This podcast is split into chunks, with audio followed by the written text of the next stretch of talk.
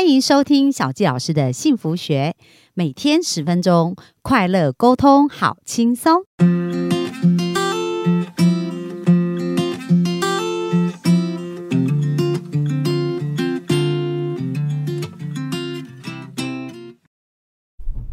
欢迎收听小纪老师的幸福学，很开心又在空中跟大家见面。那本周呢，我们专访的这一位啊，是一个医美顾问哦。那他其实是因为小时候，呃，在被别人有一些负面的言语去定义他的时候，他没有做一个正确的定义，然后就开始对自己没自信，然后希望自己变得很美这样子。那再加上他的妈妈也认同那一些观念跟想法，导致于他就更加深信这些想法。那在他改变的过程呢，小小的心灵就觉得说，他长大一定要成为一个呃做医美，而且成为一个在医美行业里面很顶尖的人，因为他觉得只要变漂亮，生命就会改变哦。可是昨天呢，我们听到他分享，就是诶，他外在的确是经过很多手术。诶，那又颖，我有点好奇，你那时候总共经过多少次手术啊？从十六岁到刚刚讲到二十四岁嘛，八年的时间，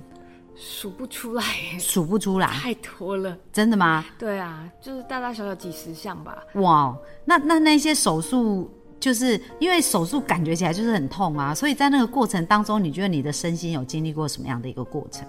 我那时候每一次做完的时候，我都会觉得，真的，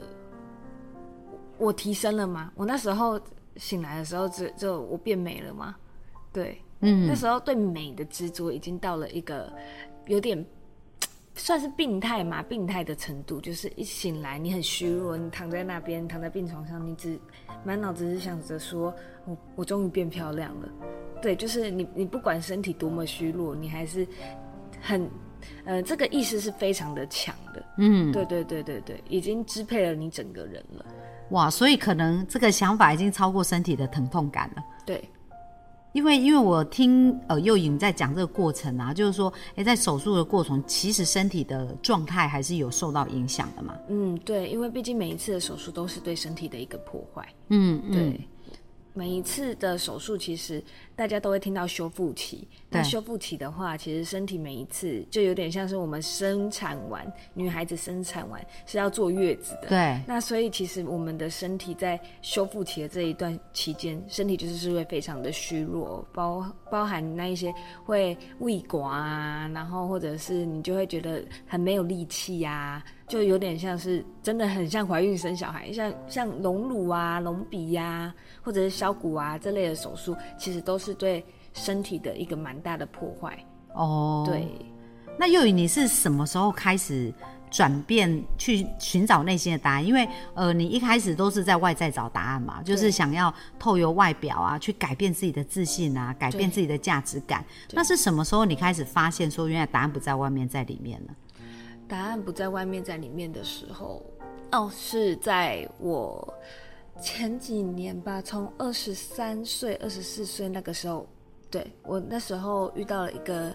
女生网友，然后她就告诉我说，嗯、她看我很漂亮，然后我们就认识了，然后我们认识了聊聊天之后，她就告诉我说，她其实都有定期的在上一个心灵课程。对，对，然后他非常的推荐给我，因为他那时候知道我内心是非常的孤独、恐惧和痛苦的。嗯，对，然后他就告诉我说，也许这个课程会对我有帮助，所以推荐给我。嗯对然后我就跟着他一起去上课了。然后上了课之后，那一个那一些呃课程其实是针对你的潜意识，然后去。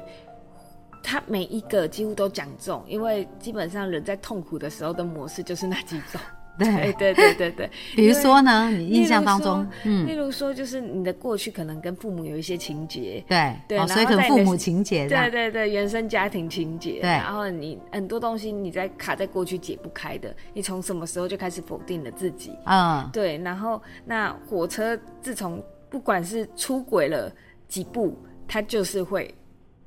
倒翻覆掉，都对是对会对翻掉。对对，所以你的人生其实是一个翻覆的状态，可是你还在盯着死撑着要往前看。哦，对就他明明已经出轨要倒了，但是你还是硬撑不让他完全倒下的那种状态，这样。对对对，然后还要骗自己说这个就是我要走的道路。哦，对对对，所以像这样子的课程，真的是有击中我的内心，就突然觉得说，对耶，我把自己置身在一个，呃，不是应该要走的铁轨上。对，嗯我的人生不应该在一个出轨的方式，然后还一直往前开。嗯对对对，想说要自己去开拓道路这样子，其实是不对的。哦，所以那时候你就开始产生自觉了，就是说开始有一个不一样的领悟跟理解，这样子。对，我就意识到说，那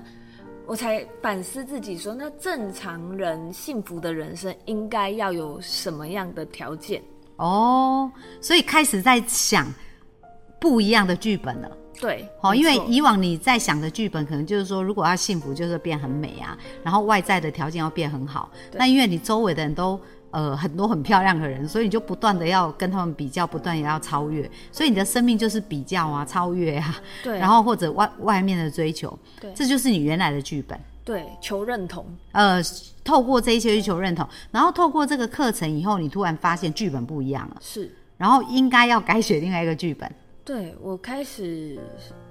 回去跟爸妈就是重新产生连接，就是开始慢慢的跟他们呃把，因为我国中就翘家了。对，所以我国中就翘家。那上完心理课程之后，其实这几年翘家后的几年，我都有断断续续的，还是有跟家里联络。但是没事的话，不会回家。嗯哼，对，但是我回回到那时候上完课回到家之后，就是是也跟父母道歉，就是这几年我真的是一个不是很听话的小朋友，对，然后就是让他们担心了，对，然后也愿意的去重新回归到自己的家庭的部分。那为什么你会愿意这样做呢？因为我发现，其实我内心在追求的认同，很大一部分是由父母对我的认同。嗯，对，可是我却都在做一些极其叛逆的事情，例如说不断的伤害自己的身体，嗯，对，例如说就是去做一些很不务正业的工作，就例如说呃直播啊，对，这这这类的，就是不是父母，因为我的父母是非常传统的家庭，嗯，对，那他的思想观念也非常传统，他觉得像我的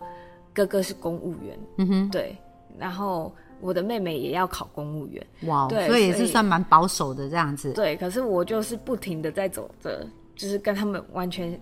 不一样的思考，完全不一样的道路。所以其实你内在是很想要被他们认同，对然后很想要被他们爱。对可是呃，因为比如说妈妈那时候告诉你说，哎、你就是不够漂亮或什么之类，你你也觉得你有受到伤害，对所以你在这个跟他互动的过程当中，就是很硬，嗯，对而且就是用一个完全的方式来对抗他，对，没错，就就这样的历程。哦，但是当你在课程当中发现，原来你最想被认同是你的父母，所以你就回去跟他们做了这一个这样子的和解。对。那你印象当中，就是说你去做这件事情，这需不需要很大的勇气啊？或者是那时候要不要什么心心理准备啊？需要什么心理准备？应该是这些都是自己给自己的。父母其实一直都是爱我们的，嗯，对你无论怎么样， 他你就算这么叛逆，就是这几年这么叛逆，他还是都是很爱你的啊、但对，是只是我们内心的被自己被自己过去的心魔卡住了而已。嗯，对，尤其是这几年，就是我跟父母嗯关系越来越好的时候，甚至把很多小时候我自己的误会，是我自己的误解，嗯对嗯他们其实一直都是我们的父母，只不过我们自己对他有很多的误会和。嗯，就觉得说他们当时这样讲是不是不爱我了？没有，其实爱一直在，对只不过你因为受到伤害，所以选择不去正视它。嗯，对，所以其实就是说，妈妈跟你讲那些事情，她也是爱你的，因为她怕你受伤嘛，所以她可能就跟你讲说，哎、真的要变瘦一点啊，就不能这么胖，因为她也觉得。可能怕你在学校被受伤害，但是你可能会认定说，他们为什么跟别人一样来伤害我？对，哦，就是为什么不了解我？所以其实这是在我们脑中自己的定义。对，没错。那当你上完课回去跟父母和解的的那一个部分呢、你觉得就是说那时候你回去跟他们的对话是怎么进行的？然后这个事情以后带给你什么样的转变呢？我那时候就问他说：“如果我没有很优秀的话，你们还会爱我吗哦，所以用一句话直接的去去询问。？”我在我记得那是一个凌晨，我那一那一天我跟妈妈聊到很深夜，然后我爸很早起就要起来开车了，因为他是呃那时候应该是做公车的司机。嗯哼对对，我爸已经退伍了，然后之后这几年在退当休。对对对对对，所以就是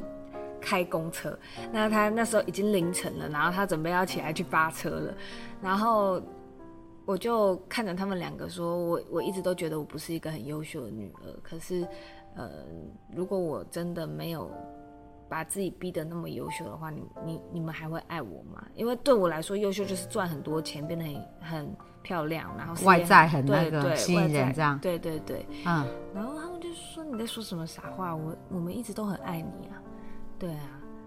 哇，那你当下听到的时候，我觉得那时候就一直哭啊，嗯因为那是累积了好几年、好几年的一个，一直觉得说自己没有被认同，对，可是这个其实都是自己给自己的，对，他们永远就是 always be there，对他们就一直在那边，但是我们选择不去看见而已，嗯，对，所以当你理解这件事，你觉得你的生命有不一样的地方吗？我觉得有点像是树木，就是开始找回了自己的根，然后之后，嗯，可以好好的在大地上生长了的感觉，不然原本是漂流木。对，对哦，所以终于找到那个可以定下的根，就心也比较扎实。对，就是会有一个真的家是避风港啊，嗯，对，就会觉得说哦很安心，自己去做什么背后都有人在支持你。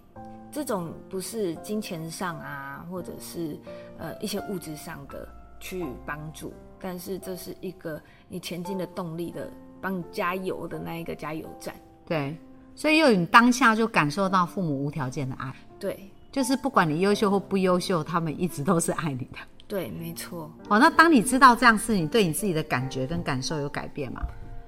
有，我觉得最主要是我开始寻找说，哦，那如果假如说我不用再叛逆了，对，那我的人生接下来要为什么而活呢？哦，以前是要叛逆， 对不对？这个目标去做这样，对，然后我就花了很久的时间思考，哎，那我曾经就是花了那么多钱，还有花了那么多心力在变美这件事情上，那很多人一一定也是因为找不到价值感才来医美寻求价值感的，那我可以去帮助这些人。嗯，对，然后呃，在咨询的时候顺便跟他们聊聊心理的状况啊，然后陪着他们一点一点的变好。嗯，对我觉得这个是我非常想要做的事情。对，所以我现在就变成了医美的咨询顾问。哇，好棒哦！所以其实你把你人生的故事啊，跟这个受受的这些经验跟痛苦啊，跟自己的转折啊，然后变成是一个可以帮助跟支持别人的一种生命力量。对，哦，那这当中有让你印象比较深刻的故事吗？嗯，比较深印象深刻的故事的话，我有几个非常漂亮的姐妹，对，可是她们都跟我以前一样，就是很像在照镜子，嗯，她们也都会觉得说自己哪里还要再更好，哪里还要再更多。